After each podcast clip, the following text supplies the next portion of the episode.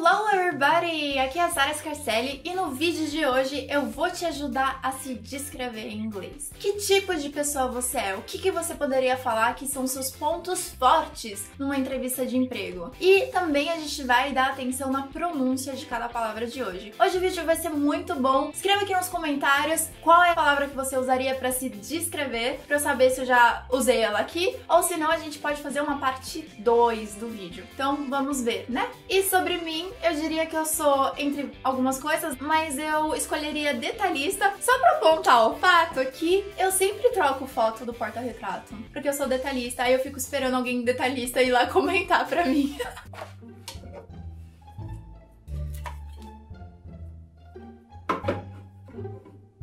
Enfim, não sei se eu sou detalhista, se isso é coisa de doido, mas vamos pra aula de hoje. Are you ready? Let's do this! Primeira palavra que eu quero te ensinar, uma excelente característica é de uma pessoa esforçada, trabalhadora. Se você fosse falar em inglês, por exemplo, ah, eu sou muito trabalhador, talvez você queira falar I'm very worker. Não, você diz I'm very hardworking. I'm very hardworking. Hard working. Let's practice. Repeat with me. Hardworking. These freaks are dedicated, hardworking people.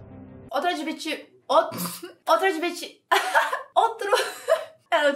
Palavra. Outro adjetivo que você pode usar é de ser uma pessoa engenhosa. Uma pessoa inteligente que sabe usar os seus recursos, sabe dar um jeito de conseguir ter resultado. Não é o jeitinho brasileiro que a gente tem aqui, é dar um jeito mesmo, ser uma pessoa eficaz, uma pessoa que sempre tem uma alternativa, que sempre vai pensar o que que eu posso fazer, o que que eu posso usar ao meu favor de uma forma bem positiva. Eu gosto bastante dessa característica e em inglês, ela é resourceful. Repeat with me. Resourceful. You're as advertised, MacGyver. You're smart, resourceful, not too trusting. Então você pode dizer: meus pontos fortes, my greatest strengths are being resourceful and hardworking. Aí aqui a gente tem a pronúncia do strength com a língua atrás dos dentes. Strength, strength. Depois me fala se você conseguiu a promoção ou se você conseguiu aquela vaga. Uma outra característica muito positiva é uma pessoa easygoing. O que, que isso significa? Pode ser uma pessoa tranquila, mas eu gosto de explicar que é uma pessoa fácil de lidar. É aquela pessoa que se dá bem com todo mundo, que se dá bem com qualquer situação, é uma pessoa tranquila, uma pessoa descontraída. Quando você diz que você é easygoing, normalmente a pessoa não vai ter com que se preocupar com você, é, você não é uma pessoa difícil de lidar. I'm a nice, easy easygoing man. Might be a little bit indecisive at times. Eu gosto, eu gosto de pensar que eu sou easygoing and I hope everyone agrees. We have to be determined, que parece com português determinado. E aqui a gente tem, por causa da pronúncia em português, às vezes a gente pode confundir a pronúncia em inglês. Determinado, determined. You are very determined. I can tell that he's very determined. Is strong and determined. Determined. Não tenha medo de pronunciar cada etapa dessa palavra. Determined. Very determined. Outra característica muito positiva é uma pessoa organizada, que em inglês seria organized. I'm very organized. So, my greatest strengths are being organized and determined, que são ótimas características. Agora, você diria que você é uma pessoa extrovertida? E como falar isso em inglês? E eu vou contar um segredo, tá? Vou contar um segredo. Eu sou very shy. I'm so shy. You guys have no idea. Seriously. But to be like in front of a camera or even like giving speeches, it is really hard for people who are shy like me. So I don't know if you're shy. I don't even know if you believe me, but you know what? That's the truth. Sometimes the truth is really hard to believe. I am shy, I am not extroverted, but I do admire people who are. Continuando, você talvez seja uma pessoa cuidadosa. Em inglês, careful, careful. O full é um sufixo para cheio, cheio de cuidado. Uma pessoa cuidadosa, careful. Claro que você pode usar tipo cuidado e eu posso dizer be careful. E aí eu tô usando mais como be careful. Não tô falando assim I'm careful Então essa é a diferença. I'm careful not to look away. We have to be kind. O mundo tá precisando de pessoas kind, gentis. São pessoas que serão cortês, que têm benevolência.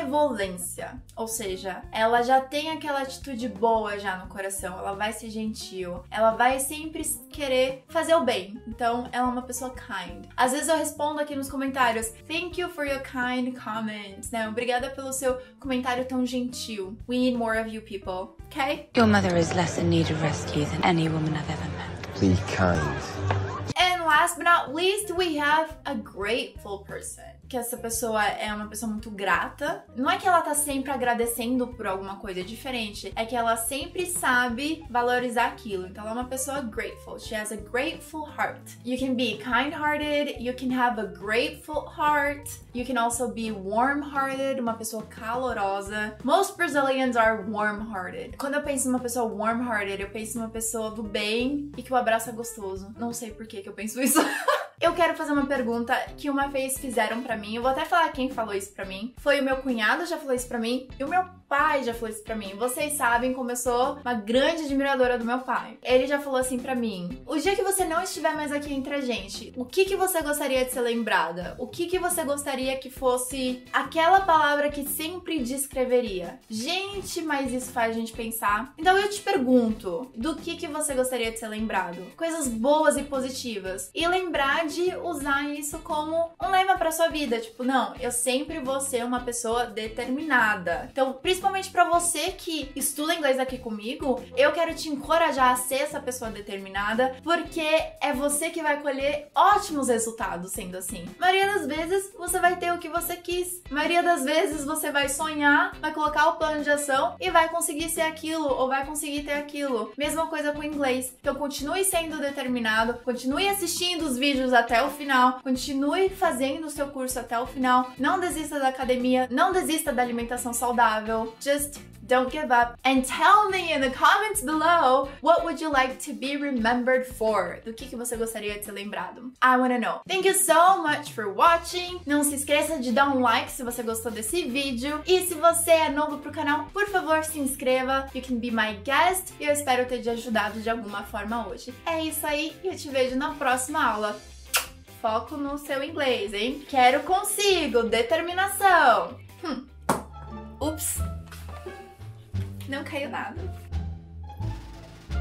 Sabe quando você vai falando e você não tá conectado com o que você tá dizendo? Aí você se desperta com o que você tá dizendo mentalmente. E aí você finaliza o que você falou e você, tipo, não tem certeza sobre o que você falou. Isso acontece comigo às vezes. I'm not crazy, ok? Not crazy.